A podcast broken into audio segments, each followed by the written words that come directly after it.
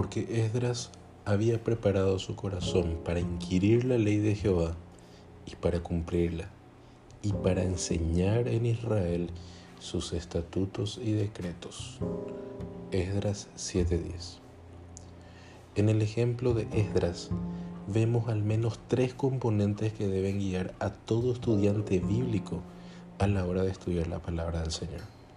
Primero, debe preparar su propio corazón. Segundo, inquirir, investigar, estudiar a profundidad la palabra, pero no para acumular conocimiento, sino para obedecerla uno mismo. Y tercero, enseñar las verdades descubiertas a otros para bendición y edificación de los mismos.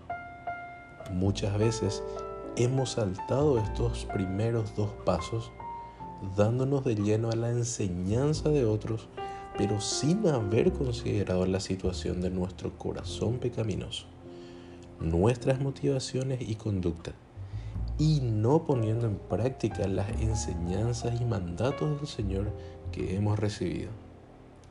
No es raro que luego venga el orgullo, la soberbia, la vanagloria. Queriendo ser maestros, caemos en pecados que refuerzan nuestro deseo de notoriedad y prestigio. ¿Cómo podemos enseñar a otros si nuestro corazón es malo y no hacedor de la voluntad de Dios?